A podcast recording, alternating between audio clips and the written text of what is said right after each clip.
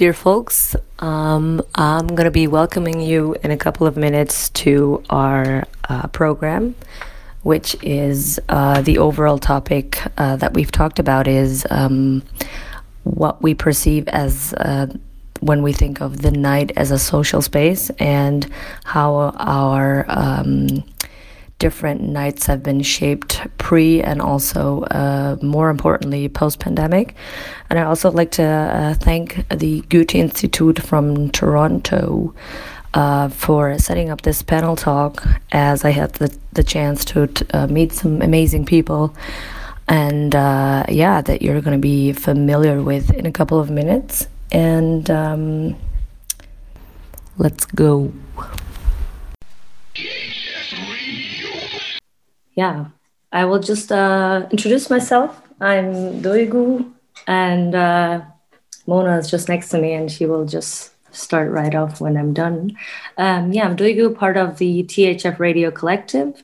Um, I mainly interact uh, within the curation group of the THF Radio as we wanted to become more political or make a political impact in terms of uh, urban um, shaping uh, communal space and also social space. Um, yeah, also, I'm an author, just about to publish my book uh, by the end of spring. And uh, yeah, today I'll be kind of your moderator host. So I'll be just like guiding through the conversation. Otherwise, I would love uh, for us to just have it very casual as we all understand the night as a social space. Uh, we were um, we will kind of analyze or maybe um, you know just like get into a chat about what that means for us and how of course uh, the pandemic has shaped that positively as well as negatively. And uh, yeah pronouns go by her and him or doigu. I'm fine with everything. Um, and yeah we'll just hand over to mona. Yeah thank you doigu um, I'm also happy to be here with you today um, and to look closer into the night as a social space, as um, already um, introduced. Um, I am myself also involved in the THF radio and also in the Torhaus Collective, and I focus in my work on um, so called urban practices. So I'm interested in how the city works and also how um, the city structures uh, play in play a role in deconstructing or reconstructing social inequality, and I'm that is uh, what I research about at the moment for my for my studies. Um, and yeah, since Dulgu today will focus more on um, on the club and the nightlife, I might um, join join at what some parts when we when we think about also the nightlife as something that happens all over the city um, and talk with you about that. Um, yeah, you can refer to me with uh, she and her, um, or also um, Mona just works. So um, I will also take care of the chat today. So um, if you feel like saying something, just use a little star or just write in your question. You can also um, um, type in questions directly to uh, one of the others um, who are here with us, who um, yeah, will just uh, introduce in a minute. Um, so enough from us. Um, if there are any uh, technical things, um, it is uh, still um, the pandemic and we're doing this online. people will listen to this on uh, THF radio. so yes, uh, welcome everyone and I hand over back to Dulga. All right. Uh, now that we introduced ourselves, we would like you uh, to kindly introduce yourselves by yourselves. And uh, we, uh, we always do this little introducing game whenever we have a meeting with THF. So when I now um, take Sarah Farina, for example, and ask her to introduce her, I would like you, Zara, to uh, just name someone that's uh, supposed to be introducing themselves right after until we're done. And then I'll be bombarding you with the first question we have. So I'll just start now, okay? Okay. Um, thanks for having me. I'm excited to have this talk uh, with you all today. My name is Sarah Farina. I use the pronouns she and they. I'm based in Berlin. I'm a DJ, producer, promoter, and activist, and um, also pretty vocal about the political side of things when it comes to the music industry. And uh, last year, I started a project called Transmission with my friend Dr. Kerstin Meissner, who's a researcher, to make um, the political relevance of rave and club history and culture more audible and visible. I'll choose um, Serena. I had a feeling you were going to pick me. I felt that one. I felt that one from all the way in Berlin. Um, I my name is Serena. My pronouns are she they, and I'm a recording artist uh, from Tkaronto, Turtle Island, and also one of the co-founders of Club Quarantine. I'm here with my girl Brad, who will introduce himself later. Um, but uh, yeah, as a recording artist, I um, I make club pop is is what I do.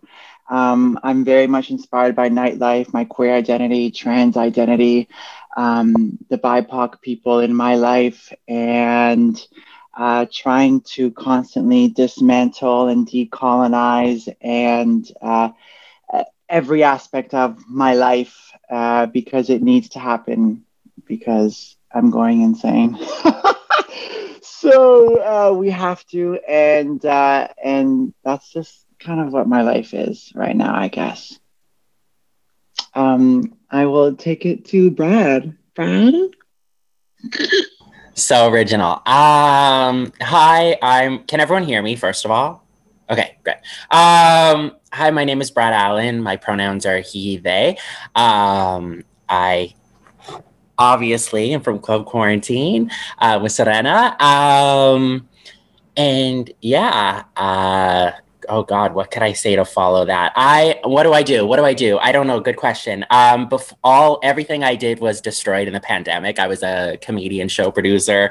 Everything that the pandemic could delete off of my schedule, um, that was what I did. So it feels almost like and like it feels so weird to say I do those things because I don't do those anymore until certain things open up. So for now, I um, yeah have been creating this internet subworld that we've been kind of developing as it goes, and yeah, I yeah, it just it's confu- I I still don't know how to describe it when people ask me what Club Q is. I'm just like uh, I don't uh, go check it out. Um, I think. Mm, mm, mm, mm, Am I saying this name right? Uh, Lutz? Did I say it right? So uh, almost. So either you say Lutz or. Yeah, you, I butchered your name. I'm so sorry. That's not a problem. Uh, I used to be a high school student, and I put my my last name was too long to put on the back in, in PE, so I put Lutz, and everybody called me Lutz. So I'm, I'm used to this as well. So yeah, uh, thanks for having me. Uh, my name is Lutz. My pronouns are uh, he and him. I'm uh, the spokesman of the Berlin Club Commission uh, since almost 11 years now. Um, so I'm speaking for a bunch of people that are uh, very enthusiastic, very engaged in, in nightlife, nighttime culture, um, and nighttime community and um, we have uh, about 300 members uh, and a board of 15 people and an office with another 12 people. So it is uh, something that is I'm really uh, proud and happy to be part of. And um, through that work, this advocacy work, um, I'm doing this voluntarily or uh, honorably um, I'm um, yeah I I, I, I used uh, stuff that we developed ideas project um, to uh, also spark other cities to join this kind of movement. And um, it now sparked into more than 60 cities in the world. And um, during the pandemic I, um, I initiated a project that is called United We Stream which is a, a streaming platform to raise money for clubs and promoters and and connected artists, um, and is also spread over the world in 111 cities. And um, with Andreina, uh, I'm working together on a global nighttime recovery plan, which is a science uh, scientific but also advocacy project to learn from other cities. Um, but Andreina can maybe go a bit deeper into that topic. So I'm happy to be here, um, have this exchange with you, and I hand over to Andreina. Hi, everyone. It's very nice to meet you all, and thank you so much for the invitation. My name is Andreina Seijas. Um, I'm originally from Venezuela, but I'm currently based in Washington, D.C. I've been living in the U.S. for 10 years now. Um, I am a researcher uh, specialized in nighttime governance and planning. I've been researching the night for over a decade now, and I just recently finished um, a doctoral program uh, where I specialize in this particular field, specifically on governance, how to govern the night, how to manage the night, and how cities are innovating uh, towards this goal. Um, I currently work for the Inter-American Development Bank. I work. I'm an, I'm an urban planner, and I work on urban development projects for Latin America. But I also uh, remain very involved with um, night scenes in throughout Latin America and throughout the world. As Lutz was saying, um, I'm part of uh, this global initiative called the Global Nighttime Recovery Plan, which is a collaborative guide that brings together uh, experiences and practices. We like to talk about practices instead of best practices because right now we're facing with a very uh, rapidly changing situation and how cities are adapting to the new normal and what, what it means, what the new normal actually means. So this guide involves several chapters that uh, deal with specific issues that that arose from the pandemic. Uh, for instance, how to activate or reactivate um, outdoor spaces for nighttime uses, how to uh, also think about the future of dance, dance floors and how nightclubs will function after the pandemic, um, how to think about the use of time as a way to achieve social distancing, because we talk, talk about space, but time could also be a way to um, disseminate activities throughout the day. And also, uh, we had a last chapter that deals with support systems for nighttime workers um, and, and, and different people who work as part of the nighttime ecosystem. And we're also working on an upcoming chapter on nighttime governance and the role of night mayors uh, and how nighttime advocates have become very prominent. We were, they were prominent before the crisis, but now they have a very important role in managing cities at night and managing what these transformations will look like. Uh, so that's about me. That's about it. That's uh, who I am. And thanks so much for the invitation. Wow, thank you, Andreina, and thank you everyone for introducing themselves. Um, I already put down a lot of questions when all of you uh, spoke, but I will just try to stick to my little moderation plan, and uh, we'll like get at you with a rather easy question in order to just like start the conversation. Um, as I mean, I put down a question: Why is the night as as a social space so inevitably important for culture? Maybe we all agree on that, maybe not. Um, I, so I would just like to go by hand sign if you would like to discuss this question because I ran into a lot of like uh, neoliberal uh, criticisms towards our needs uh, to party, to see other people, to connect through arts, uh, connect through literature, connect through music, uh, connect through reading sessions. And um, yeah, um, if, if someone wants to say something about that, um, now's the space. hand. Andreina. Yes, I think this is a very important um, question. Um, what's the what's the relevance of the night from a social perspective? Um, and I think this question was lingering before the crisis, but now I think we're all asking it with a different lens. But um, I wanted to share this research that I did uh, around 10 years ago. So I'm originally from Caracas, from Venezuela, which is one of the most dangerous cities and violent cities in the world, unfortunately. And when I was growing up, I realized that we had, we, I mean, I mean, like young people, I was much younger then, but like young people have very limited options to meet others at night and to to explore the night uh, in a free way.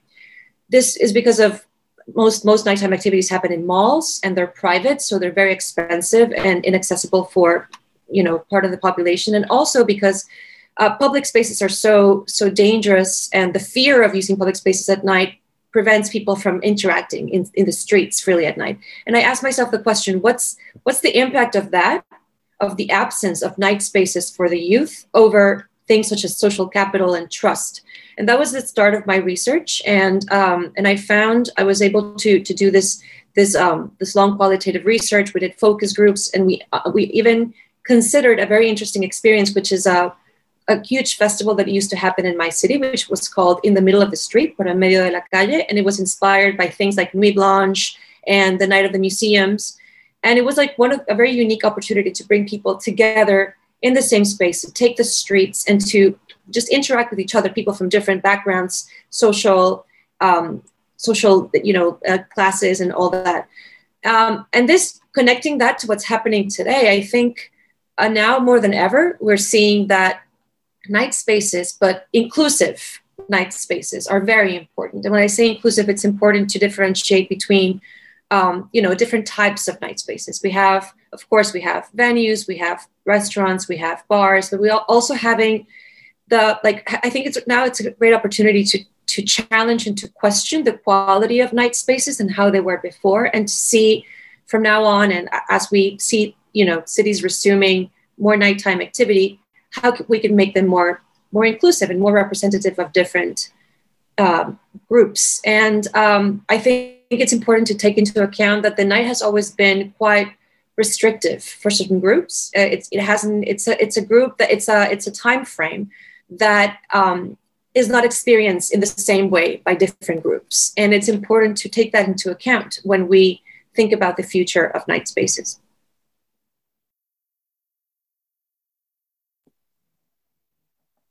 Thank you, Andreina. Um, I didn't see any hand raising up. Um, Andreina, so I would uh, really like to add on that question, um, talking about how to um, how to reflect on the, the night as a social space, like pre and uh, post pandemic.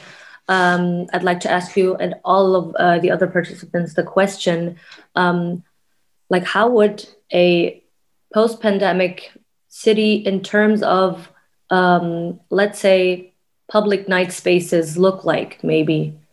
So the aim of this conversation is kind of to look like what uh, the pandemic dismantled um, concerning party nightlife, but also the night as a cultural space and as a very uh, important space in order for people to to just to just be, them, be themselves, express themselves. Um, how would um, regarding um, social, um, no, public spaces, a post post pandemic situation regarding nightlife look like? Uh, public spaces, nightlife spaces need to be accessible. Period. You know what I mean? Like they need to be accessible to all. Um, like Andreina said, you know, not everyone experiences the same way because there are barriers. There are things that keep people from experiencing the beauty of nightlife, which can also exist in the daytime. That's the other thing too, is like I don't want to limit nightlife culture to just the night, you know, like because like when you think about uh, accessibility too, we think about age. And as you get older, I mean, you don't want to be out so late at night. Like that might not be your judge, but like, give me a day party. I'll be there all day. You know what I mean? So like those kinds of things is just like encouraging and, and, and really fostering and creating spaces that we can actually convene in a public social manner because we see that now more than ever that that's like essential to our existence. You know what i mean? And like we as a whole as a civilization are struggling to be so disconnected from people you know? Um so yeah it needs to be accessible and that that that has to hit on every single aspect because you need to be offering, you know, um, a sort of universal experience, but it's still being able to offer like so many different parts of that. It's just part of the bigger whole. It has to be accessible. Thank you, Serena. Uh, Lutz, you wanted to say something directly to that, I think. Yeah, I, I think uh, Berlin is a very good example how um, how 70 years of not having a curfew is is shaping the city and is also um, involving much more different groups of society into the night. Um, because as as you you already said Serena there are people who are going out late at night other ones are going out during the day.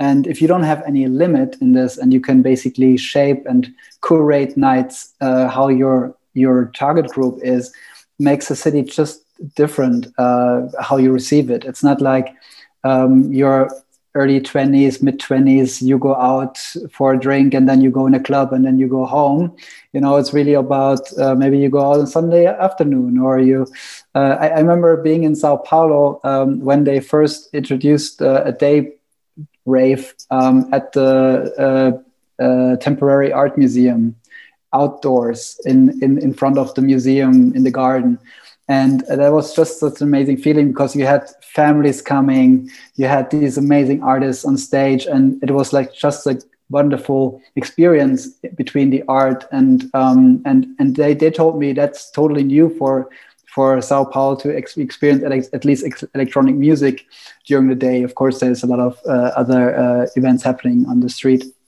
but that was something that, that I think yeah, you have to have people who also try out and also sometimes maybe fail. But the city is um, is just more livable, and also you feel much safer when there are people on the street. I mean, you all know the phenomenon of an empty bus stop. Nobody wants to stand at night in an empty bus stop. If you know that people are around, you feel more, much more safer. And I think that's a big misunderstanding. What a lot of people who regulate cities don't understand that shutting down the city at a certain point doesn't make it feel more safe. Uh, it's it's in many cases the opposite. And one of the chapters that uh, was touching on is going into this and also talking about how important the light is at night, how how you can curate the night with lightning and and how important it is to feel safe. Without policing, you can use light and make a city much more accessible. Thank you, Lutz. Sarah? Um, yeah, thanks for sharing, everybody. I loved uh, everything you you said. Um, I wanted to add something, and I believe to um, create a more inclusive nightlife, um, it's so important to educate people about the history that they know where club culture, for example, comes from. That people really fought for these places. You know, it's not just all fun and yeah, I'm taking drugs and dancing. It's cute and whatever, um, but that th- these places were safer spaces and all of that. And um, I would actually love to, I mean, whenever this is over or less, uh, when we have clubs open up again, to use club spaces also during the day as of like, um, as an ed- educational space. So maybe like, I don't know, show documentaries about, you know, where techno comes from and all of that. I think that would be so much fun. And uh, because I also don't want to police people and be like, hey, you don't know where this comes from, you're stupid or whatever. You know, that education can be fun and joyful. So um, I believe that's something that's really important to order, like one of the solutions, I guess, to create a more inclusive nightlife in the future. Thank you, Sarah, so much. I really want to say something now, but Brad, Brad, you want to say something?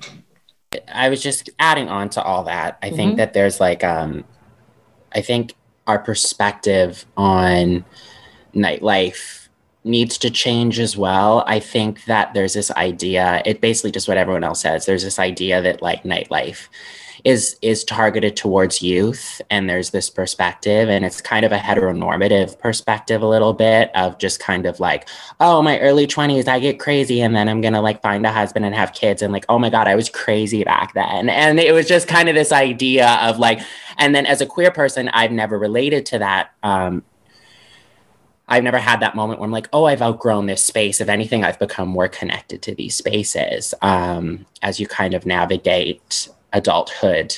More or less you feel like you need these spaces. You don't need less of these spaces. More and more you're like oh my god like i've been for like five days now dealing with like a mostly straight world. I need to like be with my queers. And um i think that that idea needs to shift too that even outside of queer nightlife that nightlife can be for all. I think i saw it this summer when um, of course we started to do outside like social distance safe parties. And just seeing the kind of like policing of the neighborhood people around the karens if you will and it was like this like straight like it, we were always like responsible, but it was like the cops were always called on us. And it was just this like complete rejection of people being together in any way. Um, and it was just kind of like, it, it was just like, I don't know, it was like this guttural reaction from people who just like don't connect to that level of socializing, I guess. And we were saying how like nightlife is restrictive because at night you have to deal with like things like, you know, sound and you have to deal with all of these rules and everything. And I think there just needs to be a shift in priority outside of the queer community too, that nightlife is a lifeline for a lot of people.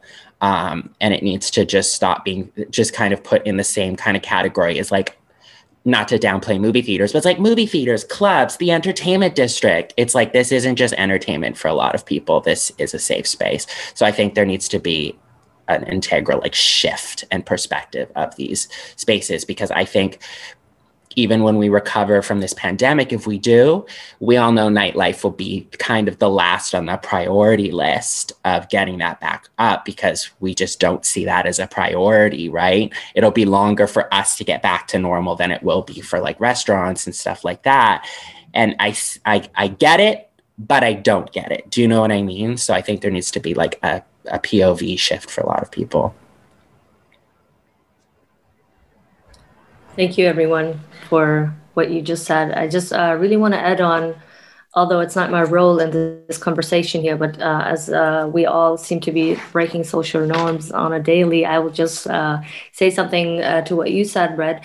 I think also um, regarding club life or the entertainment life, there needs to be also a shift of um, like changing the image of the nightlife as such. Like the club from a very heteronormative perspective is something where you can just go crazy. A festival is something where you can meet different, weird um, people that you can exoticize, sexualize the way you want.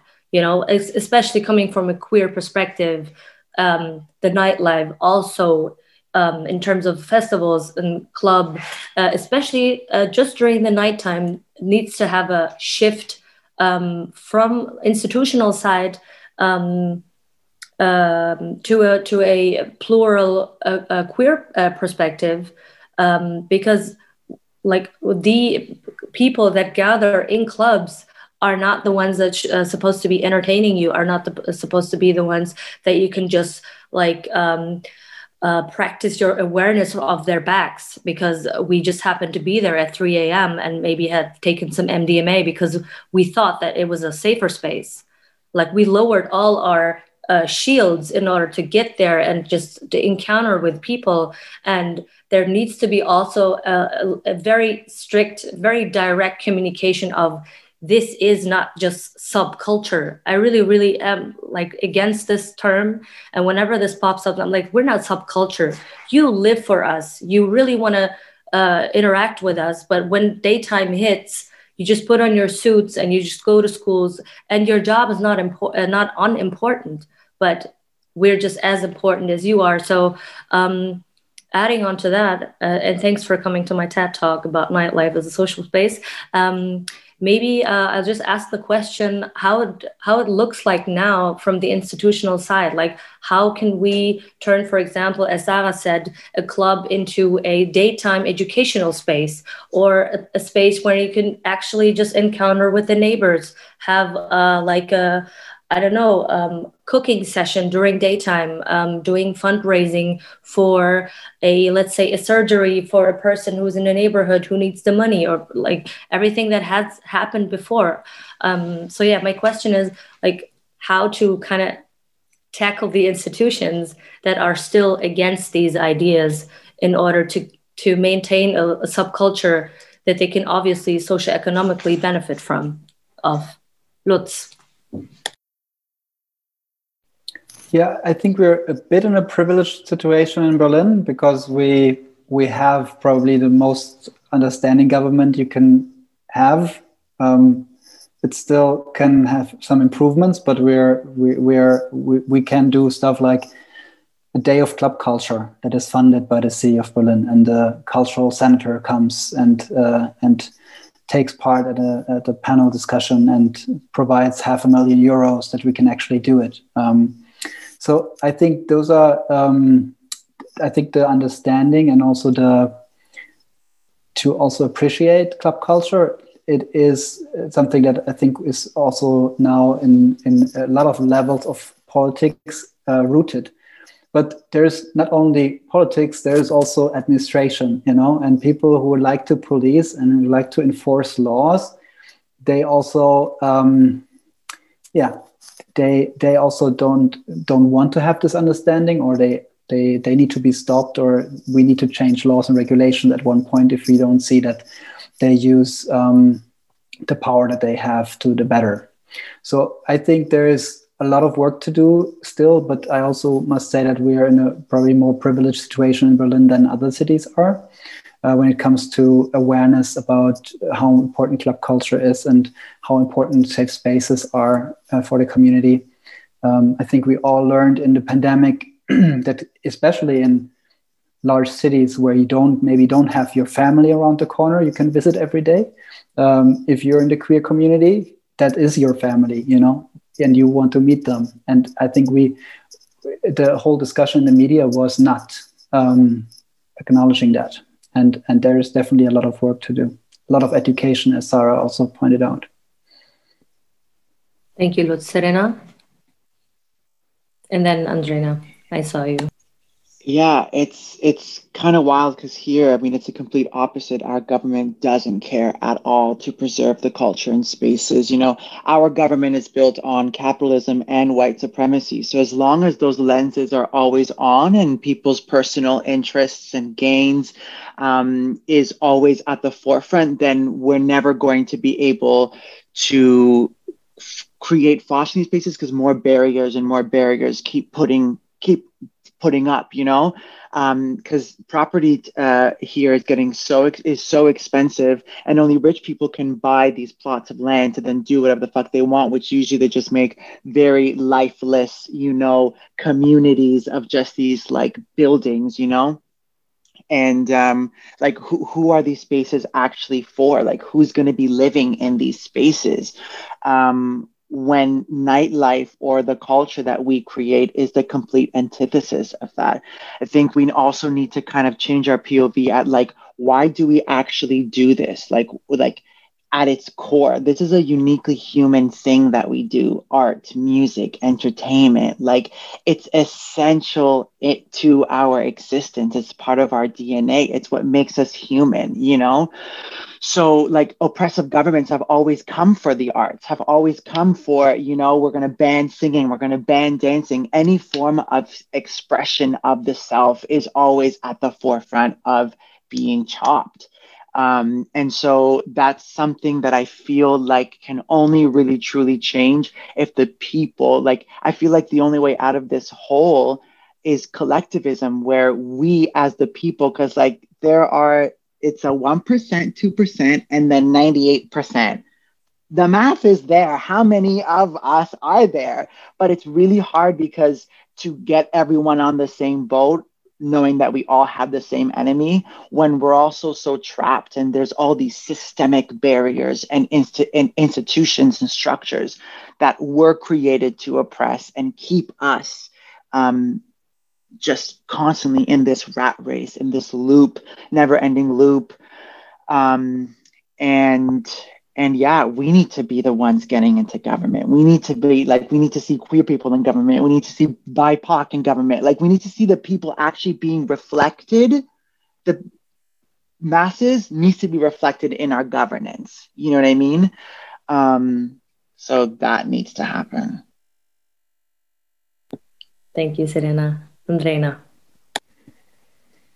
Yes, I think um, I think a very important point of, of, all this discussion is um, the perception of nighttime activity and nightlife in general. And I think one thing that acts against this perception or that creates a negative perception is that uh, is the, t- the types of measures that are used to manage life at night. And I think Lutz was mentioning this before curfew, something like curfews. And right now, what we're dealing with is we see around the world how most cities have adopted these curfews as a, as a way to contain the spread of the virus. And there's many discussions about this. We could talk about this for hours, just about the curfew aspect. But it's interesting to see how there isn't even proof or evidence that this is the right solution. And not only curfews, but the incons- inconsistencies in how these measures are enforced. So going from a curfew to reopening and then going back to the curfew and this changes, it creates this mistrust in the public. It creates this this problems of perception that something is not right, that that that that I'm not going to be safe. And I think that's something we have to deal with. And it's very interesting to see how these policies are often influenced by a political context or by ideology. And um, it creates greater vulnerability for a sector that, I mean, for, for nighttime workers, for nightlife workers, for the club culture, as we were saying before. And uh, thinking about the future and thinking about how these things might change, one thing we're seeing from an urban planning perspective is how uh, urban activity used to be centralized. So we talked about city centers and we talked about how you know different activities happened around a specific area. But what we're seeing now is that there's a decentralization of urban life that has to do with remote work. The possibility of working from home means that you don't have to go, you know, you don't have to commute in your car or you know by train or whatever to the city center, but you can do things in different places. So how this this will probably lead to different hubs of activity instead of a central one. And when it comes to nighttime activity, uh, it's interesting that when it, from a regulatory perspective, uh, traditionally you find night night uh, nightlife areas or nightlife districts, or that nightlife is put in a box and it's placed that it should happen here in most cities. I mean, it's different in Europe from the U.S., but like from the U.S. perspective, for instance, um, you see that most cities try to segregate nighttime activity into a specific area because it's considered noisy, it's considered problematic, it's considered, you know, the alcohol consumption, drug consumption, and all that. And that can no longer be the case. We can't have that anymore. We need to find a way within this new scheme and like this reordering of things and the reordering of urban activity, how nightlife will fit into this mix. And that, of course, has to do with changing the negative perception and raising awareness with politicians and with different actors within this ecosystem of what's what's the meaning and what's the value of club culture and I think there's amazing initiatives around the world, things like Open Club Day that were happening before the crisis. Um, and it's interesting to see how bringing all these people together and bridging these gaps between nightlife and politicians sometimes and like making them realize what's the what's the what's the added value of these of these culture not only from a cultural perspective but also economic perspective and social as we were saying before so i think it's a matter of of bringing these people together and uh, also gathering and producing information that supports these claims. How can we you know and that's i think that's part of the idea of the that's part of the idea of the nighttime recovery plan. We're trying to bring all these practices together and to show other people listen like this is this matters. This this sector matters. So i think um, it's an invitation i think to to think in that in that direction so we can convince more people of what we already know. Thank you, Andreina.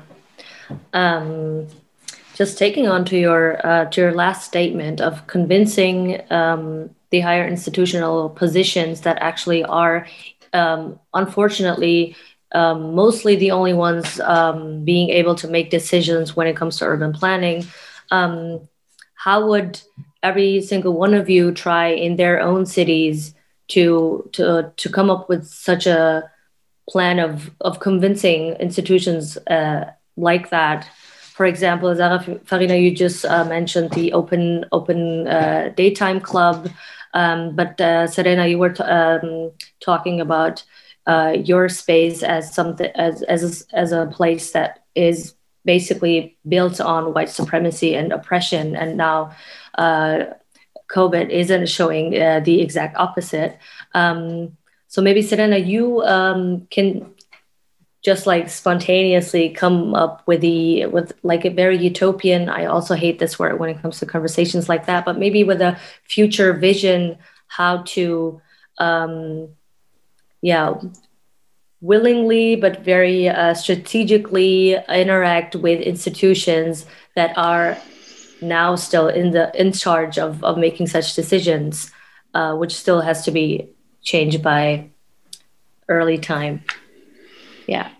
Yeah it's so deeply rooted that like it's it it can feel so overwhelming because like you know even our electoral process in where in where i live in this country is rigged you know because it doesn't actually give you a fair proportional representation of the people. Um, it puts people in a corner and forces you to vote for the lesser of evils um, versus ever actually being able to get your vote heard, your voice heard. So there's a lot of like work that we need to do as a full collective to like, you know, push for stuff like that. Because even like our current prime minister rode his initial elect- election um, campaign on the premise of changing the way that we vote uh, to a more proportional representation and eliminating first past the post and then his party just like annexed it um, like halfway through his uh, you know um, term. And we're not getting that because he benefits from that structure. Um, but um, i mean my utopia like could you just imagine how much happier we'd be if we all like danced and like if people never felt like dancing was not for them you know that like that they couldn't access it you know what i mean? Like the beauty of of of hearing a wicked ass dj set take you on a journey and just feeling that music like penetrate your body like those things is like everyone should feel that joy because i swear you'd be a happier person. Um and and it's it's it's really like boiling down the essentiality, I guess, of the importance of that. Like it's actual little survival. Like I would die without this space. I would die without the outlet of me being able to express myself through creative means and mediums. And for me, it's nightlife and it's the music and it's dancing, right? So, um, yeah, did I answer a question or did I just go on a ramble?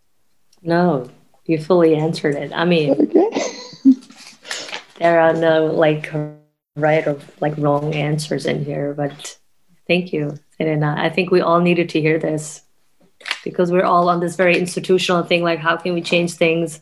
And it's just nice to hear like someone say, "I will, I will actually die if we have to change. we have to pave the way. We actually have no choice but to pave the way. We have no choice but to save the world because if we don't we won't have a world for to live in. And that's just the facts. That's actually literally where we're at as a as a civilization. So it's either we pave that way and force our way through we can't rely on these institutions. Absolutely not. You know what I mean? Like we can suck as much dick as we need to, but at the end of the day, they still have an agenda and they still have their own priorities. And that is at the front profits. You know what I mean? Exactly. So if that's always going to be the case and we know that, okay, I might tickle you for a little bit, but like behind the scenes, I'm coming. I'm coming. I'm coming. I'm coming. And it's really cute because like we're not the only ones having this these conversations and we're not the only ones that feel this way. And exactly. that's really nice. That's really nice. And as we continue to push this and control the narrative because that's also the beauty of social media. Oh my god, I'm getting into a whole moment, but I was speaking to Brad about this about how social media is such a beautiful moment. Technology is so gorgeous. It's this extension of our human consciousness. So social social media, everything that it has exposed, it's just showing us everything that we are.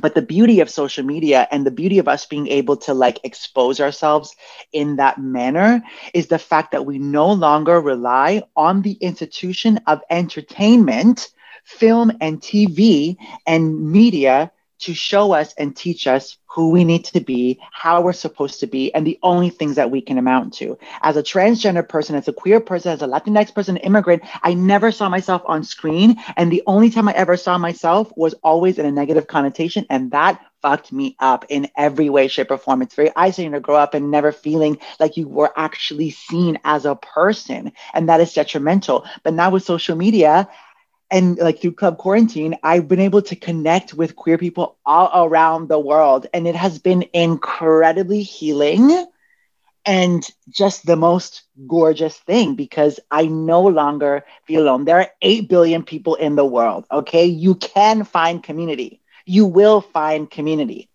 so we we're, we we got this. We're on we're on to something. We're on to something. We're gonna keep going and we're gonna do this. So yeah, I have to get that out there. That's a little verbal diarrhea for you. Thank you, Serena. Sara, you want to say something? And then Brad. Um, yeah, thanks for this. It was amazing. um, yeah, I wanted to say that sometimes I'm actually so tired of all of this um, that I'm I don't want to be part of those systems anymore. And then I'm just like, let's try to get money together and I don't know, buy something and own something actually, because I guess that's the key. We have to start owning things because otherwise we'll have to keep fighting because um, you know, all those people will come in and will try to take it away from us. So that's one thing I wanted to say. And also as I said, I don't want to be part of the system sometimes because I just don't believe in it. But at the same time, even with, within my own community and in the Black community and so on, um, there are some people who actually want to be part of those systems. And I feel like when I speak about my community, I want to uh, learn more about accountability and how complex things are, and that even in my bubble, there are so many things that are happening that are not good at all. And um, I think it's just so important that we all check our motives all the time. And as Serena said already, like, you know, checking in with yourself and asking you, your, yourself why you're doing this, like what is the core of what you're doing it, uh, why you're doing it. And another thing I wanted to add is um, I see responsibility in artists that have big platforms because they actually really can help to um, change things in a structural way. And of course, there are also, again, artists who want to be part of those systems, and that's okay. That they, they will always exist.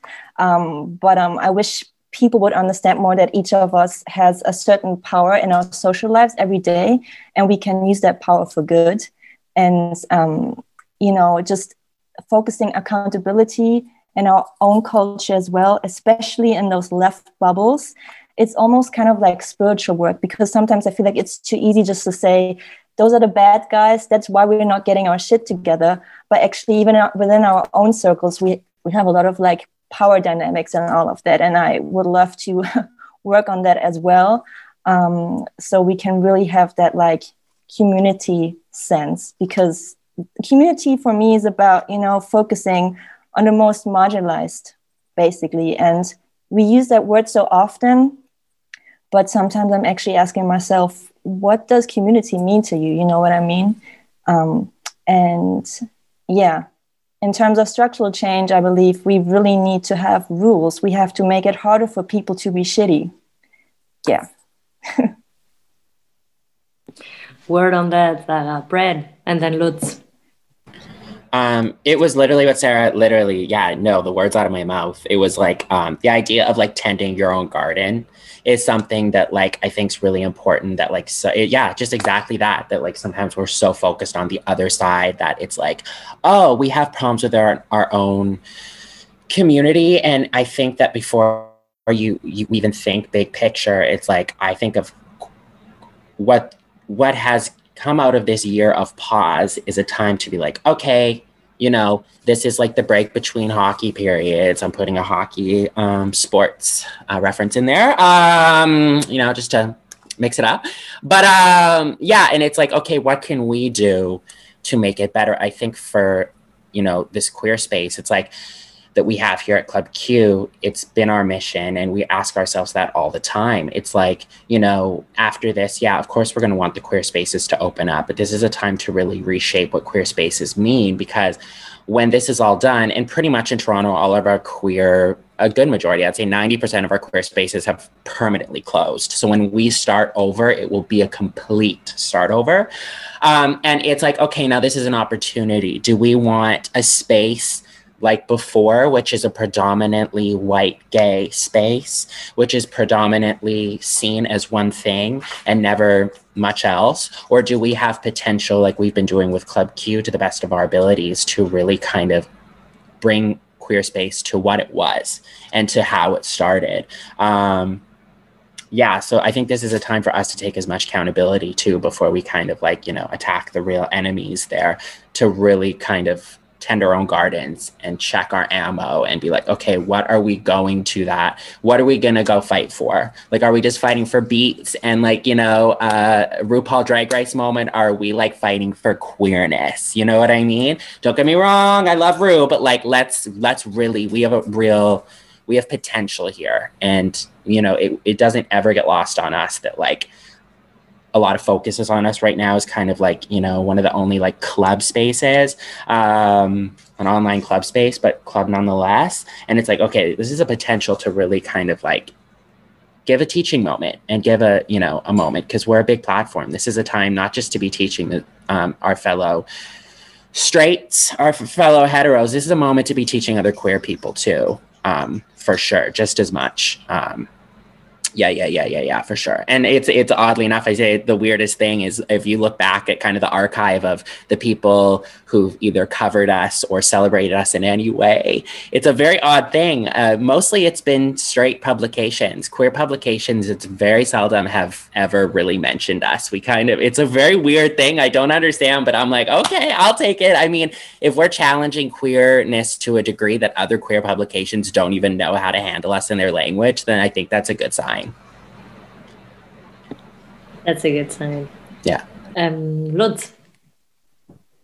Yeah, I think there are like two theories uh, how you can approach this to, to really create change. The one is, as, as Sarah mentioned, own your own space, work in internally in your community, and and try to do make the best in your environment and and change.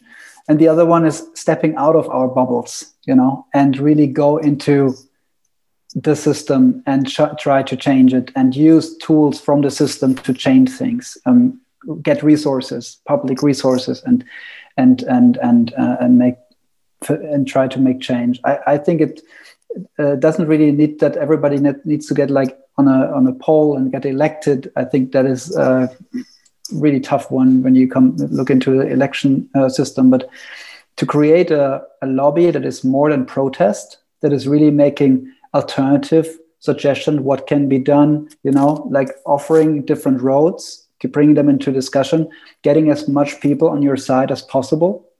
I think that is something that we don't do enough because it's more comfortable to protest. It's more comfortable to be very strict and hard. And and um, i mean i was i was talking a good friend of mine she runs house of yes in, in, in new york. And she said since house of yes became so popular as a queer space a lot of um, uh, regular people coming in, tourists, whatever. And in the beginning, they were very strict and you know throwing people out of the club, and you know were very like hard on on how they um, how they act, and um, and they changed a lot. She said they they now have an educational mindset and they try to educate everybody who come into the space and explains what is the space about you know it's it's much harder to reach out to some people and get the message over but i think that's also part of what we have to do. And and i think the division in our society is not in the cities as much you know it's also about what is in the happening in the countryside you know? There is stuff happening where you don't really know and you maybe don't want to know. And um, yeah i was i was maybe when i can say this uh, quickly. I was meeting uh, a lady uh, in the us she works for a foundation that used to put a lot of money in how how we can create peace between east and west. Um, and she said that's not the issue anymore. Now we have to try to create peace between urban areas and rural areas. And what she for instance did was she get farmers from montana together with farmers from siberia and and found out you know that they have things in common and and try to create an understanding mutual understanding how you know the world works. It's not just montana you know? And i and i think ideas like that you know also have to come from the left. And we also have to find uh, solutions and not just um, you know we, we, we're good in protesting but I, I always look for what what can be the next step you know finding solutions yeah, thank you, Lutz. I definitely agree. Um, and I do want to point out that there needs to be a little bit space still to protest because I, I think that the people who are uh, so desperate and who are so sick and tired of being silenced down really need that five minutes of protest. But then I definitely agree with you. Then there needs to be like a reactivating moment of um, I don't I don't want to capitalize rage in this sense because it's it really comes from a also very colonial perspective and not just want to sound neoliberal when it comes to fueling your anger and making things out of that. You can definitely use it as a tool for yourself but i don't want to politicize this uh, in in this uh, section right now. But um, yeah i agree on that in the in the time that we're living now we need to maybe shake hands with people that we don't like um, and right now i think the problem uh, when it comes to lack of collectivism, as uh, Serena said, is uh, very much a uh, comes from a very capitalistic uh, source. I think because um, right now I want to practice not protesting. I'm, I'm going to look into my own bubble, and I just really much invite you all to just uh, get into a conversation um, um, about that right after. So when I look into my own bubble, which I could say it's maybe the same bubble as Sarah Farina is in, um, I would say that there is this phenomenon of when BIPOCs have kind of made it in the cultural landscape of party and theater and clubbing and uh, festivals and planning and booking. I feel like there's this need um, to to become better than the other people in um, in the bubble. So there's this phenomenon of crabs that kind of keep on um, um, tearing themselves down in order to uh, collect on a very um, how do you say that Zara? Waagerecht horizontal? Horizontal exactly. Um, so yeah i just i just wanted to drop that in and maybe ask the question um, like what are like also like what did you do last year during the pandemic when the situation was kind of newer to us and also maybe a little a little invitation to romanticize the situation as we now are kind of at the point where we say like um, to quote zara i don't want to be part of the system. Um, like how did you notice that? Like um, because it's especially it wasn't just not i can't see my friends and i'm bored but um, as we now have the time to really reflect on what kind of circles we live in and what um, um, what geographical spaces our our daily lives are um, uh, look like um, what are like maybe coping mechanisms in order to like kind of have this two minutes of empowering uh, the people that are talking to each other right now and um, maybe strategies or formats you came up with uh, for example um, trying to connect within within the own bubble in order to um, create plans to shape a city that is more inclusive, especially after COVID.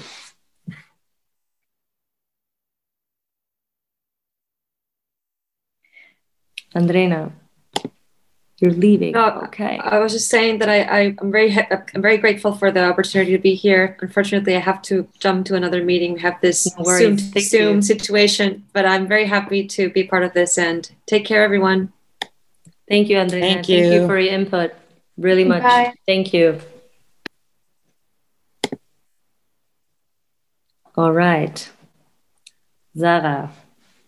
Um, I'll just start. Um, mm-hmm. Yeah, so I'm gonna be transparent. I have a I had a meltdown, of course. like you know, my output, like everything I love, was just gone basically, and uh, it's still not easy. It's like I haven't found this one thing that always works for me, and then I'm fine um, I guess it's just a process and it just almost feels like a collective trauma sometimes. And also, um, I was feeling a lot of anger just like seeing how the world really works exposed on such a level was very painful again also with black lives matter that like you're really asking yourself like has anything really changed? You know what i mean? Um but yeah you know just like i guess speaking to friends loved ones and just like giving space to like um, coping with those feelings, but then also learn how to turn to gratitude at the same time or after you, you know, um, looked at those other feelings. I guess that has helped and not like falling into this toxic positivity trap that I really don't like. And social media has a lot of those things. And like people, I felt like we're sharing how they've been like super productive during the pandemic. Now I'm using, I'm losing weight, I'm doing this, I'm doing this. And I'm like, I don't feel like doing none of these things. I just want to lay in bed. You know what I mean? And that should be okay as well. There was like this pressure of um, delivering content all the time or whatever, and like people asking you for mixtapes and all the time. And I appreciate that so much, of course. But like, we're also just humans, and we can't just be robots all the time. And um, because um, the the Berlin club scene was like triggered by many things, and also through Black Lives Matter. Um, the project that I mentioned before, Transmission, with my friend Kerstin, um, we used that as well as an output, kind of, and we started a podcast um, uh, called Politics of the Dance Floor, where we spoke about solidarity, sustainability, and all those things. And that was actually very um, empowering to bring different people together and really realize that there are many like-minded people in this world who believe in something and that we can make something happen and once again like realizing that each of us has a certain amount of power that we can use and that has really helped me to um, feel hopeful again because before that the dance floor was usually that space for me where i could like have a glimpses of the future you know like having the opportunity to basically um, live your or be your true authentic self. And that made me so hopeful that i could be in the space where i could just be myself without being in fear of experiencing any form of violence and that just made me always very hopeful so that was suddenly gone but i actually loved like i'm still loving like having those conversations about like why we're loving this all so much and that like gives me a lot of hope and good energy Thank you, Zara. Really much. Thank you. Serena. Yes, I love that. Thank you for sharing. Um, I, before the pandemic happened, I was struggling as an artist and I was really questioning everything that I was doing because I had been, I've been working my whole life towards this thing that is my passion, but I hadn't, I haven't been able to like sustain myself through my art. And that's something that's really fresh. That was very, um, that was killing me because like I, I, I wasn't able to function in in the sort of way that society works in this sort of capitalist structure in the nine to five and even trying to to function in the workplace. I was I just couldn't. I mean my my brain my body my soul it literally was like torture. And like as I was you know questioning my gender identity I, I on top of everything else like it was just overwhelming. And i was i i mean i suffer from depression and anxiety and i go through roller coasters. But when the pandemic hit i was like oh my god are you fucking kidding me? Like these are supposed to be the best years of my life. And now they're taken away from me. And now i'm going to be locked at, at home and and and there's no entertainment industry now and all these things but Club Quarantine happened literally on that first day. And it just came out of a necessity to, to to be together. That's it. You know what I mean? That's it was just an Instagram group chat, six people. We wanted to be connect with more people. Someone mentioned Zoom and we're like, let's download Zoom. Never heard of this, the most corporate app in the whole world. Downloaded it, we're on it, and then just had so much fun. And then our friends our DJs, and it was it was just easy to just keep going and then it became a whole thing. But i used that to suppress a lot of what i was feeling too.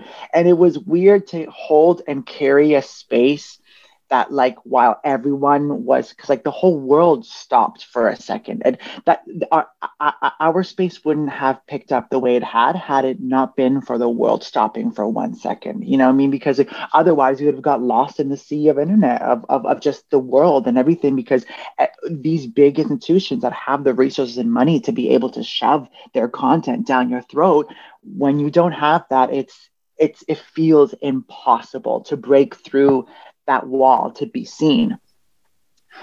Um, so so that kind of just like took us by storm and the sort of complexity of trying to balance between our own individual mental health the pressure of having this space now that was being cultivated and it being a safe space and creating refuge for a time that we needed it and then also that that time of of of lockdown is kind of like this you know it's a frilly period to look back in because like at that point like everybody actually was at home twiddling their thumbs. We're all just like you know and then things changed when george floyd was murdered. And that really kick-started a whole thing. And then that's when we stopped too. And then only then did a lot of us now have time to process everything that we were going through. And then that's how I started my transition. I started transitioning in July because, like, June, I had a breakdown and just like everything was just crumbling. And I was like, you know, and, and, and no longer were we doing parties every day where I could just like suppress, suppress, suppress, ignore, ignore. I'm too busy. I'm too busy. I'm too busy. Um, and then now i'm in this place where like my whole life has flipped over. My priorities have shifted I'm just like, you know, practicing gratitude every day for the tools that I have and and really trying to hone in on my ancestors and my queer and trans ancestors and being like, you know, everything that they did to pave the way for me to be here now in this very moment. I just got to keep going. I got to keep going. I can't give up. You know what I mean? Because it would be like a disrespect to all the work that they did before us. And so that's kind of what has now been driving me it's literally survival. Like it's survival. Goes back to what I said in the beginning. This is essential to my survival and everyone's survival. I know that. Wow, thank you. Really like Serena, really thank you because I've been like sitting in so many Zoom meetings kind of to, to trying to tackle these institutions and nobody really talked about their feelings and how like this whole year we're talking about a year of distancing from each other while our people are still being killed and disrespected yep. and not seen yeah. um, so i really want to uh, thank you for for also like taking the space to just you know in a very institutional talk with the goethe institute like just to take those i don't know four or five minutes and be like i i these are my like survival strategies that the pandemic like made me do and, I, and i'm kind of thankful for that so thank you and then brad always going after Serena. I always joke in every podcast. It's like she does the most beautiful monologue, and then I'm always like, um, my favorite color is orange. Um, it's literally I'm like, no, you got to stop going before me. Um, no, it literally was just an add-on. I mean, we have talked about this so much. Um, and really kind of been each other's lifelines in this situation. I mean, I am so blessed to be able to go through this year with Serena. Um, just for so many reasons, but just because just because there is someone else kind of just seeing it through the same kind of eyes as you. Our other team members, I always say, are the type A's of the group, and they can just like go through it. And they're just like, and we're the ones who are just like carrying all this emotion, and it's just out there. It's like the past year has probably life changing, like life changing. I can say that, but equally probably the worst year of my life in so many ways, the best and worst, because it was like, it's in my nature to like when the world stopped. I mean, Club Q was a product of four people who were never going to take that second to like rest on day one, right? It was like, it was something in our drive that like went into it. But then it was like, every night you do it and you take on this like pressure and people have such like kind words to say about what you're doing and you like take on this pressure almost. And then it was like when um after george floyd's mor- murder it was like everything shifted. We stopped doing parties but the work continued because then we had to shift and refocus because we still had a platform that we could use. And it was like at that time it was like the um, the pressure of of feeling like we had to be there for the queer community the pressure was like how are we going to now be there as kind of like or just as allies? And have and then, so it was like i was just replacing it with another like you know what i mean? It was just constantly something else where in the summer i just kind of like broke because i was like i am putting so much on myself. It was like people i couldn't even when people were like telling me about how much the space meant to them i couldn't even take that on because even the beautiful words felt like i was like i can't like put that on myself. I'm having to take it a day at a time. Um and i'm painting it as like this crazy thing. Equally it was like so beautiful and so great but it was like it was just a year of a collective trauma, like we were saying, but also this like not knowing how to like face a reality, not even knowing what your reality was. And it was just kind of like, to me, it was like, yeah, I don't know. I just, it, it, going back, if I could go back to a year now, I would just like put so much pressure on that idea of the, ugh, the overused topic of self care. Um, it's not like a millennial urban outfitters book. Um, but it's like, just that. I mean, there were times where it was like our pride party, June kickoff. And I literally was like, we had like five minutes to get the poster out because the event started in five minutes. And we were already that day being like, is it appropriate to do a party this day? Like it's June 1st. We have a contractual obligation with Pride. We want to do this. We've turned it into a fun. We've done all the, you know, we've done, we've reshaped this the best we can. But the core of it is appropriate to be doing anything that's considered a party in any way. And I just remember I'm like literally posting the code and I'm bawling my eyes out out of stress. And I'm like, I don't want to do this. I want to eat. I haven't eaten dinner all day. And then literally we like started the party and I was like, hey guys. And I was like, okay, we need to, we need to take a rest. So it was like for me, it's like learning that like it's like when that well's dry, you cannot give any water to the village. You know what I mean? And it's like, in order for me to best serve my community, it's like I need to be able to process what I need to process.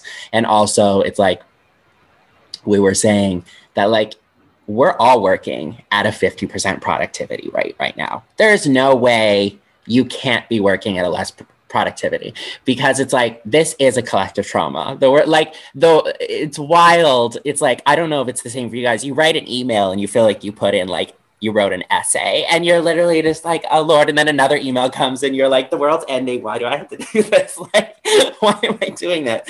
Um, so yeah, for me, it's just like, yeah, just the idea of like, it's this beautiful thing in the world right now where we're collectively really like pulling it together in a way we've never done before or for a while. But at the same time, we're also learning that like you, we also have to think individually as well. We're our kind of our own communities too of one person as well. And in order to like serve the collective, you need to be able to serve yourself first.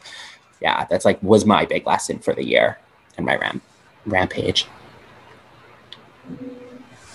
Now let's all just um, imagine how, like, um, what we discussed before, how um, this mindset that is here, this, I mean, you all managed to self get self organized in the midst of a pandemic. Um, and let's now imagine how the structures like like we we mentioned the institutions and the institutions are not serving the people they're serving the money they're serving the profit. So let's I, i'm always um, thinking about how how can it be? Like how can it be that there's so much um, power so much knowledge just in this little um, little space we created here? And how can it be that there's so less so few uh, such a lack of uh, knowledge in the institutions? And that kind of brings me back to what you said lutz before like is it protest or pleasing the institutions? Or isn't it like maybe how sarah how you put it um, start owning things ourselves? Um, and is maybe that the third way? And is that maybe the way where we can actually be successful if we want to see a change? Because how um, I don't know if you believe in the institutions to change if we if we start pleasing them or if in the end we have to change. I don't know how, how you feel about that. And and then I think it's it's more like where do we put our focus on? Like um, I, I would love to know how you think um, Club Q is um, like. Do you have ideas on how to turn this into a physical space? Like for example, like um, Sarah mentioned, asking the community you just built, you just um, came up with, hey, why don't we own a place together and, and start to put our focus on that, where the knowledge lies and where the energy lies and where we can support ourselves. So yeah, maybe a question to to all of you. Um, if if you also, if you join me in in thinking that maybe organize, get organized, and and come up with funds and um, structures ourselves is at least a way, and then there are probably so many more. I think that there's like there's this idea, and this is for like a lot. This is pretty much for everything. I think should be. It's like when you are creating something that you also benefit from. Like we are also creating, like we are the people we're creating this for. So it's like, you know, we're also just queers in need of like a community and it the also came out of that. The so the stakes are there. are there. And I think that's what it is. And it's like even when we when we entered Pride Month last year, we knew, for example, that we were going to get a lot of brands wanting to partner with us because everyone was switching to virtual.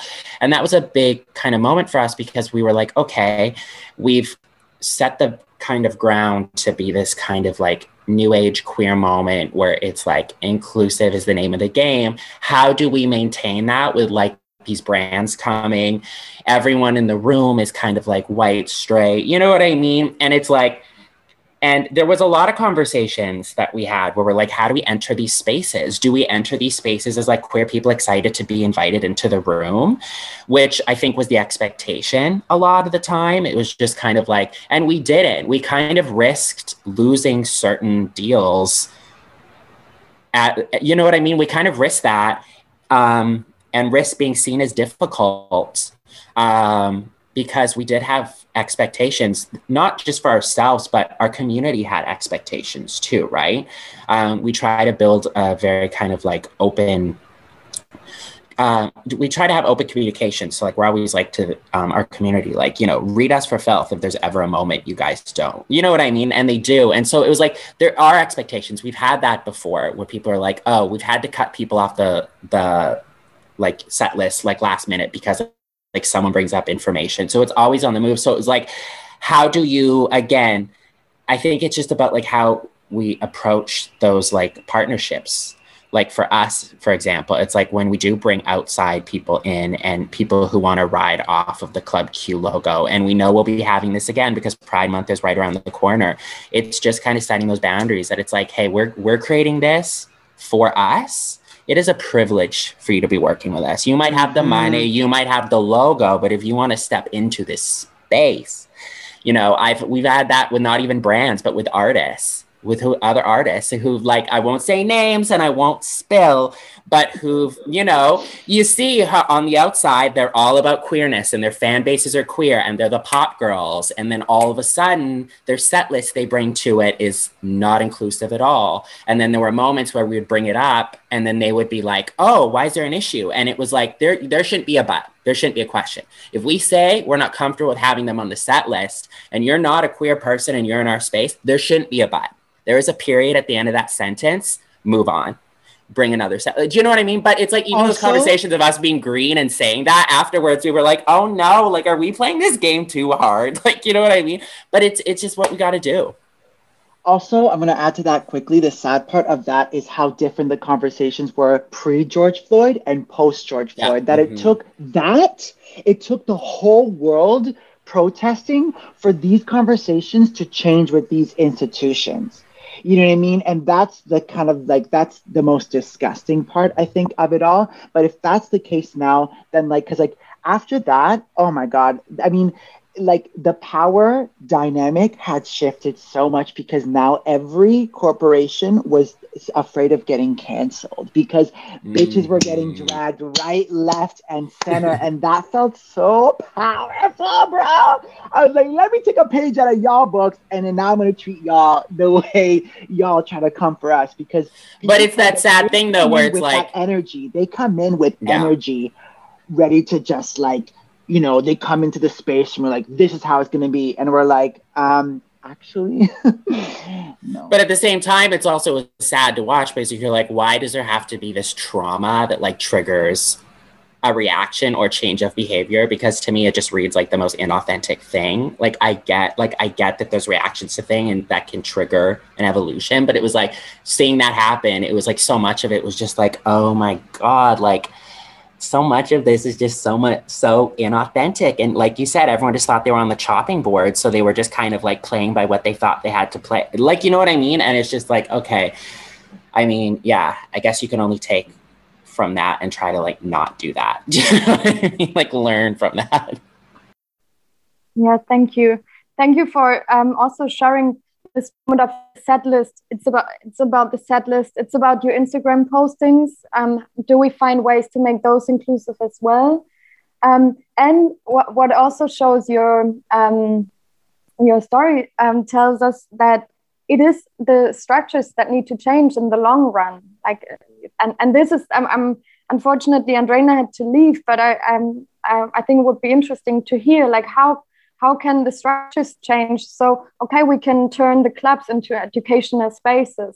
But why can't we turn the institutions into educational spaces? Because where where do people have to educate? In, in the end all of two and um, so um, maybe uh, Lutz, you also um, raised your hand and want to share something. Maybe you can um, include that also um, on what you think how how the structure since i mean you are in kind of a powerful situation being um, also spokesperson of the club commission having access to some of the institutions being able to interact and speak with them and being heard.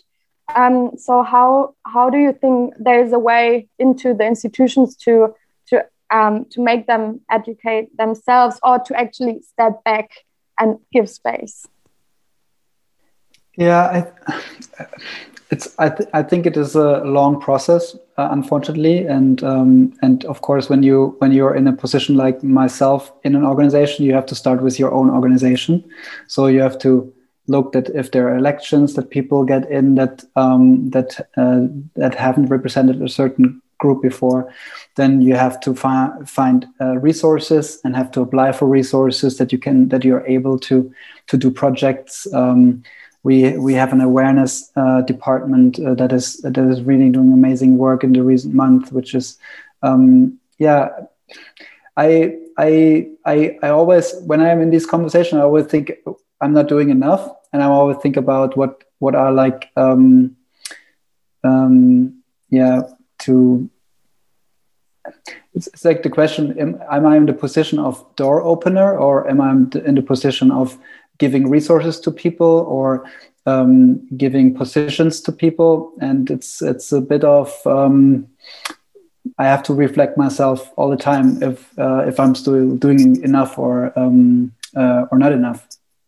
But it's but there's definitely a long way to go. That's what I wanted to say, and what I also think is um, that we are, I think, in a very important phase at the moment to see that there's so many shifts happening when you look into macro level what a city how cities are changing now. I mean retail won't go back to shopping malls. When people buy online they stay online and you um, you have space available maybe not for office space anymore because people won't go to the office as much anymore as they used to do. So what happens to our inner cities? And is this also something where maybe a lot of average services average offers are disappearing? Maybe also with the reduction of tourists that come to the city who, who, who like to buy average stuff. Maybe you know average restaurants average spaces average shopping experiences maybe disappear in a certain way. So and and how who is filling those vacuums? Who is going in there now and and and and create something and and and take ownership of space in in the future? And if if it is it still affordable what are the power structure with real estate uh, and stuff like that. So it, I think it's a very interesting phase that we're in, and we definitely have to position ourselves and make offers also to to say it doesn't have to be go back to 65 shopping malls in Berlin, you know, if, if, if some of them close down. But then we also have to have solutions. What can be the alternative to it? And so, yeah, I think it, there is a lot of chance also in the crisis. And another chance, maybe to add to this, which I felt or feel in the last month towards institutions, that they listen more than they used to do. So, to to if you reach out in the crisis and you have a certain dialogue when it comes to help programs, to have even have conversations at a table. Uh, maybe it's also because of digital uh, systems that it's easier to have a, a, conversation with somebody. But it's definitely easier, and people are more open-minded to have a conversation about things than before. That's that at least in my environment, I I, I can I can say that. Uh, thank you, Lutz. Sarah. Yeah, I just wanted to add something. Um, I feel like what we see right now is a lot of like symbolic change, and we shouldn't like let ourselves be fooled by that. It's very dangerous, and sometimes I don't I don't know. Even if you think of Germany, we have a woman in politics here. You know, she takes care of everything, but there's not that much that has changed for women in this country. You know what I mean? And also, it could be I don't know. The next person is a black cis man in politics in Germany, whatever, but that doesn't mean anything. It can still be an asshole, it can still be against LGBTQ plus people and a hyper capitalist person. So I feel like um, we need to learn how to also see beyond that, um, beyond the symbolic stuff, and also understand that every one of us is problematic in certain contexts. And that's also where the work needs to happen like for myself i need to check myself all the time as well as a light skinned black person and all of those things and having a european passport and so on so i have some privileges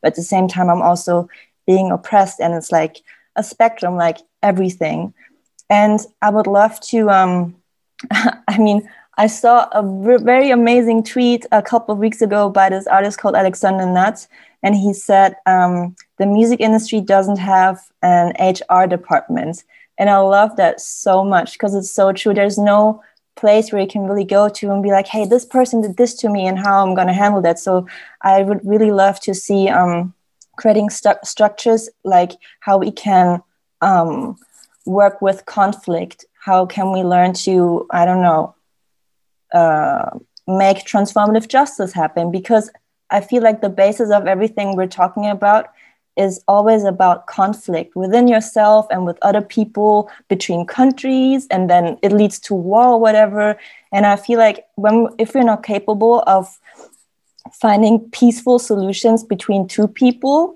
like what do we expect from politicians and you know and all the other levels so i i believe that would be something that we could really learn. And and I, I think that the music industry especially or the club culture scene has so much power because we've all been on the dance floor and we've all experienced that this feeling that music is such a universal language and has the power to bring people together and you don't know them but you feel connected. And it's just like the most powerful feeling. And maybe that's why so many people are against it because they maybe know what power it actually has um, so yeah, maybe there are ways uh, like uh, going back to what I said earlier, using those club spaces during the day for workshops, speaking about transformative justice on the dance floor. How could that look like, and those kind of things. And um, in in terms of organizing in a community, I believe that's really tough because we'll be like, yeah, community, and we all love each other, but it's so so messy, and we all also all have personalities, and there's also conflict and um, for me personally, I really have to learn how to organize because obviously I would love to um, like create a club, like a black owned club or whatever, and and have a space um, by us, for us, and so on. But then I'm like, who like who do I trust? You know, those kind of things. Who's who knows how to handle money? And, and like it gets really complicated and messy, and that's um, what we need to learn if we want to create alternatives to the like typical institutional capitalist systems. And also, speaking of money, um, we need to learn how to speak about money and ask for money and uh, learn about bitcoins and cryptocurrency and all of those things uh, because this is the future as well. Like, you know, we're being online here and all of that. So, yeah, that's another point, point I wanted to add because I realized that we just, at least in Germany, we don't really have a culture of speaking openly about money. And sometimes maybe you're working somewhere and you don't know what your colleagues are earning, and then you realize you earn um, much less than them, and so on. And um, maybe we need to have some kind of rules of like, you know, on, on the DJ lineup, um, what the other DJs are earning and how it comes to those prices and all of that. Mm-hmm. Mm-hmm. Serena, go on. Yeah. Um, I lost my train of thought. You were talking about. Um, oh my god, I literally went blank. um, what was the, the the last little bit that you were talking about just now? Um, just like um, cryptocurrency and speaking about money and accountability Oh, so- yes. culture.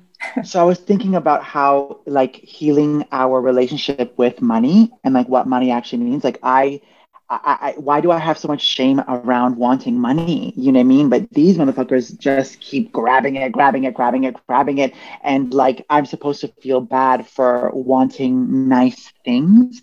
Like we internalize so much shame about so many things. There's literally so much that we have to dismantle, even when we talk about like what work culture means and or respectability you know what i mean we still live in a world where even things like tattoos and piercings are still a big no-no at certain um, uh, workplaces because somehow that's supposed to measure and that that that's supposed to make it more comfortable for other people around you to take you in as a person. And it just completely like like di- disregards who a person is and what they actually bring to the table completely based on what they look on the outside, which is what we need to dismantle. Like I actively, even in my emails, I'm running my emails all in lowercase, Beb. I'm throwing in little hearts in the chat and stuff like that, like with corporations, with these big, you know, brands, because you you know what I'm you can read what I'm reading. You're still communicating with me. It's just like, you know, all these little things because like it, it piles up and piles up and you realize we're always constantly performing for each other. So it's just like that's exhausting. that's exhausting, you know? And so like no one should have to feel like they have to be any kind of type of way for anyone else. And until we make it accessible for people to have the resources to do the self work that only the individual can do to dismantle these things. Like, I'm so thankful that I have access to therapy that I go bi weekly. I wouldn't be able to be in this place and be able to share these things with you if it wasn't for therapy. I'm thankful that I have people around me, physical people that are actually supporting me even if they don't understand it, at least they haven't kicked me out of the, out the house, you know? Like these are realities that happen to people like myself. And so like I have to I, I- feel like it's so important for me to like use these tools that I have. And It's like like you like Sa- Sarah was talking about being on the spectrum of like oppression and like still checking yourself in to be like okay but i have these tools you know i'm it still sucks and i i'm suffering but i have these tools. How can i make use of these tools for like the betterment of myself which will then be the betterment for everyone else? Because i'm really trying to be the change that i want to see in the world right? I love that quote at the end. um, yeah, and I also want to say two or three things. Um, uh, now that Mona, thanks to you, like this another uh, round of uh, amazing conversations uh, started. Um, to begin with, I would like to just say, like briefly about because uh, we were making this uh, connection from should we rather sit at the table with the big guys who uh, doesn't want to give space for the oppressed ones should we create our own spaces that is literally still called subculture at this very moment that we're talking to each other um, and unfortunately now that we all can't escape capitalism tomorrow money is the goddamn tool that we have to that we have to gain in order to um, connect all the way to Toronto, all the way to Berlin, all the way to I don't know Hamburg, uh, Munich, uh, Geneva. I don't know. Like um, we need to have money, and um, maybe this little uh, links to the conversation uh, Mona, you and uh, Lutz had just uh, two minutes ago. Um, it's definitely about asking about money when it comes to i mean i can talk about the berlin situation which is still another situation from germany itself berlin is always a little different um, um, there are fundings for example in, in berlin that you can apply for but they're still not accessible for everyone because the language that serena just uh, talked about is like highly inaccessible. You need to know someone at like a really um, it's really onto your connections. If you get those fundings and then if you have these 20,000 euros okay then you make a festival. You invite Serena you invite Brad you invite Club Q you invite Zara. And then what then? Like then we because we have the understanding that we want to live with each other not off of each other what but what about them? Then Sarah gets thousand you get a thousand and all the other 19,000 uh, 19 people get a thousand bucks. Like what what happens after that? What happens in Berlin after that is that a huge fund uh, a funding company or uh, very much uh, very often it's the case that it's like a Nazi um, heritage uh, money that they can wave their queer, queer flag just just as it happens to you, Brett, that you've mentioned before. Everyone want, runs to ride the queer uh, horse suddenly, the BIPOC, the black horse for 500 years, obviously. Um, so what we maybe really need to take care of and be a little bit more aware of for for like the inner perspective is who do we want to work with that we don't like? And it actually gives something to our culture to our community and that we can actually live off and after. And who do we have to maybe strategically say no to in order to, to make a political sign that this is not the that this is exactly the canon that we're that we're um, tackling with. So like this is but this again is a really colonial perspective of we are the ones supposed to make this balance. And um, and i'm very thankful that we're having this conversation and it's being recorded and it's being broadcasted on thf and last thing i wanted to say is um, i mean it's a reality that we won't be meeting each other in like before then two or three years because obviously traveling is going to be a privileged thing, a bougie ass thing to to get mm. somewhere to afford these tickets, to afford the uh, the vaccine, uh, to f- afford a, a, thing like a vaccine pass or something. Um, and yeah, now that we're kind of coming to an end of the conversation, I um, just want to express like uh, my gratitude to all of you and. I would now that one of our laptops just died, I would uh, maybe collect like an email listing. I always do that. Zara knows that of our contacts um, in order to like to connect and also like work to live to earn money because there's no shame of saying hey let's work together because we're not uh, benefiting off of each other. We're not making profit off of each other. We're just amplifying each other. And a bitch needs 2000 bucks a month. We're like what's the deal about it? Like what's the problem yeah. So yeah, I just invite you to to to I don't know share your last thoughts, um, something you want to say in in order to like not like sum up our conversation, but maybe just like just just go whatever you feel like. I would like to give Serena the last words because it's probably a nice a nice emotional finish by by me being more pragmatic. Um, I I would really like to uh, offer uh, to to you know to spark a conversation around getting away from project funding into you know sustainable structures where you you know where you're able to fund your community that can be owning space it can be running a cheap space uh, affordable space that can be in in getting long term going into long-term fundings from project funding to long-term funding. That is something that we already also experienced in the club commission. We were a long time the first 10 years of the organization just from one year to another and you had to hire and fire people all the time and you you know you have to rethink all the time again. And so we managed it to get out of that cycle and i definitely would love to share experience think about new ways of creating funds community funding, all these kind of things. I think we have we have also a good chance now to to rethink um, how we sustain ourselves. So that's mm. would love to to bring that into on the table. Serena, your microphone is already on. Yeah, um, I think it's going to be a balance of um, partnering in with our allies Um, and that's people that we call allies, right? That's a thing, you know, like can't be people that come and say, oh, we're allies. But I say that because we just the reality of it is we really rely right now on the people that have the wealth to share the wealth right now, this very moment, as we continue to create our own space. Because we have to create our own space. I'm an abolitionist in every way, shape, or form. Every structure needs to be dismantled. Every single structure. We are under hundreds and hundreds and hundreds of years of colonialism.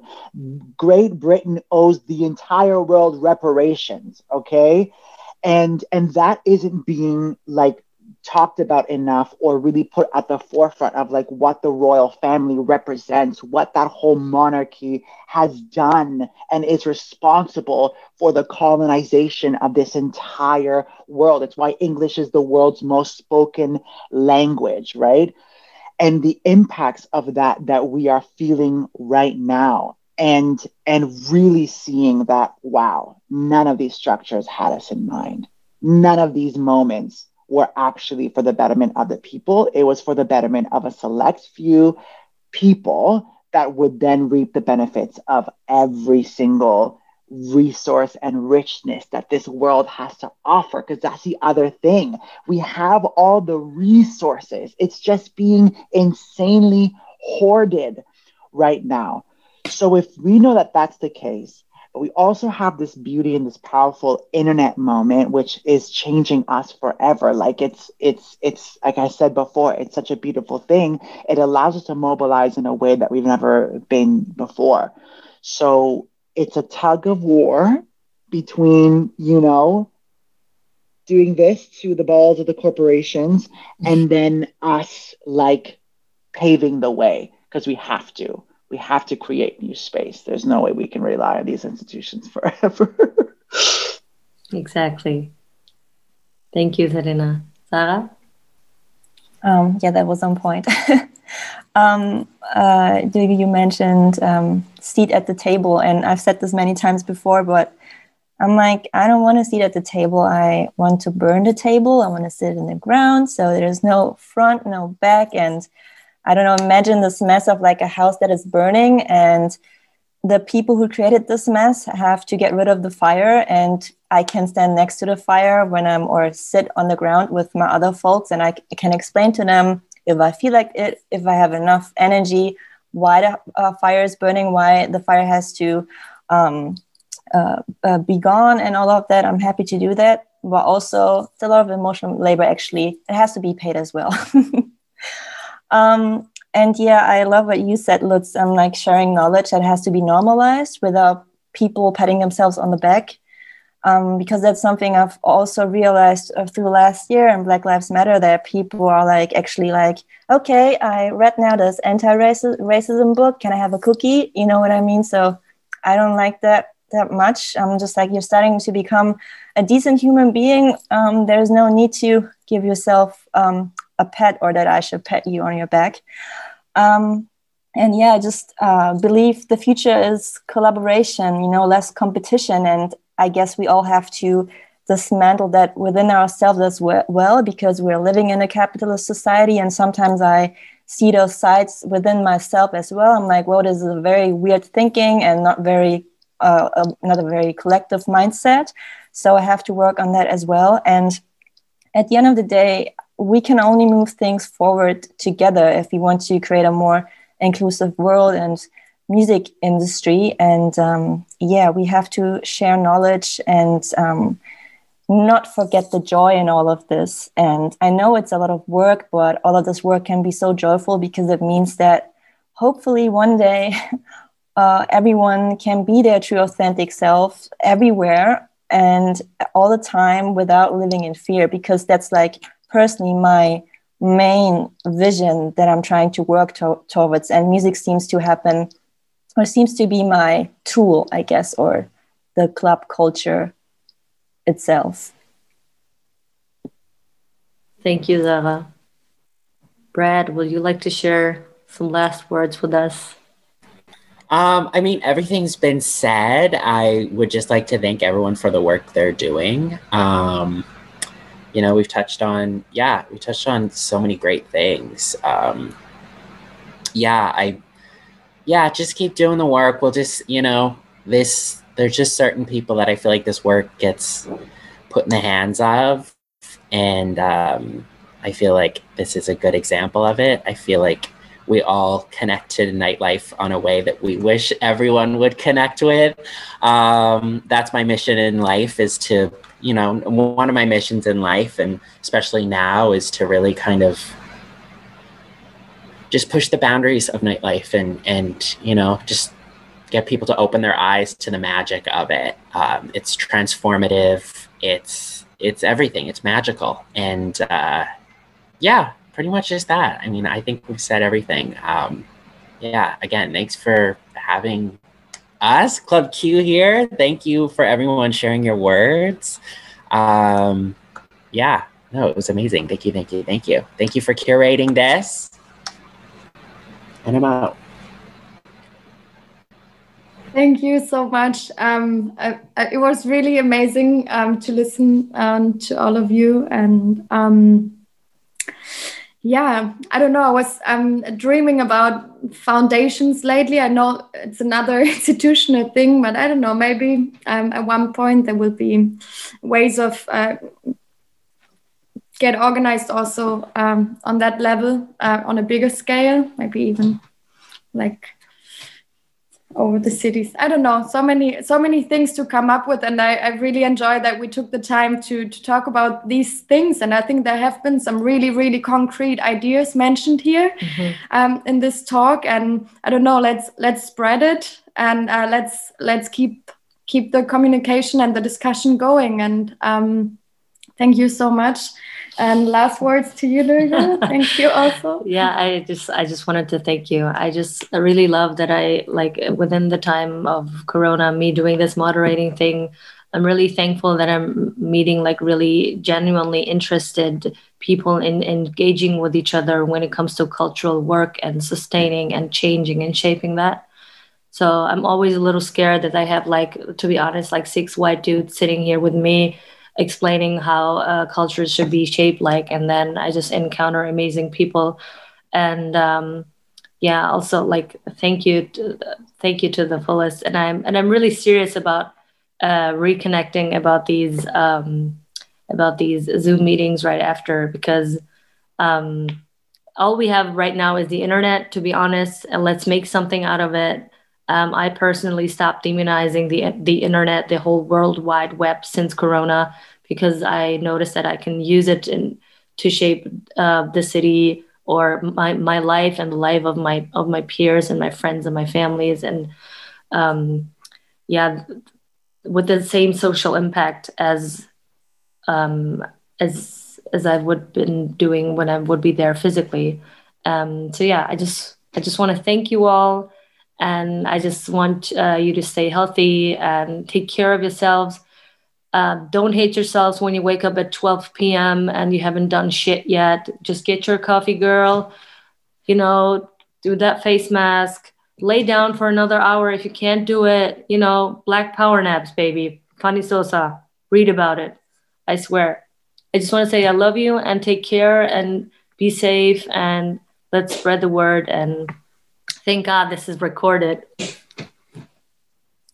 So yeah, now I'm kicking you guys out, right? Yeah. Thank you so much. Thank, Thank you, you, so much, y'all. It was an absolute pleasure. Thank you, everyone.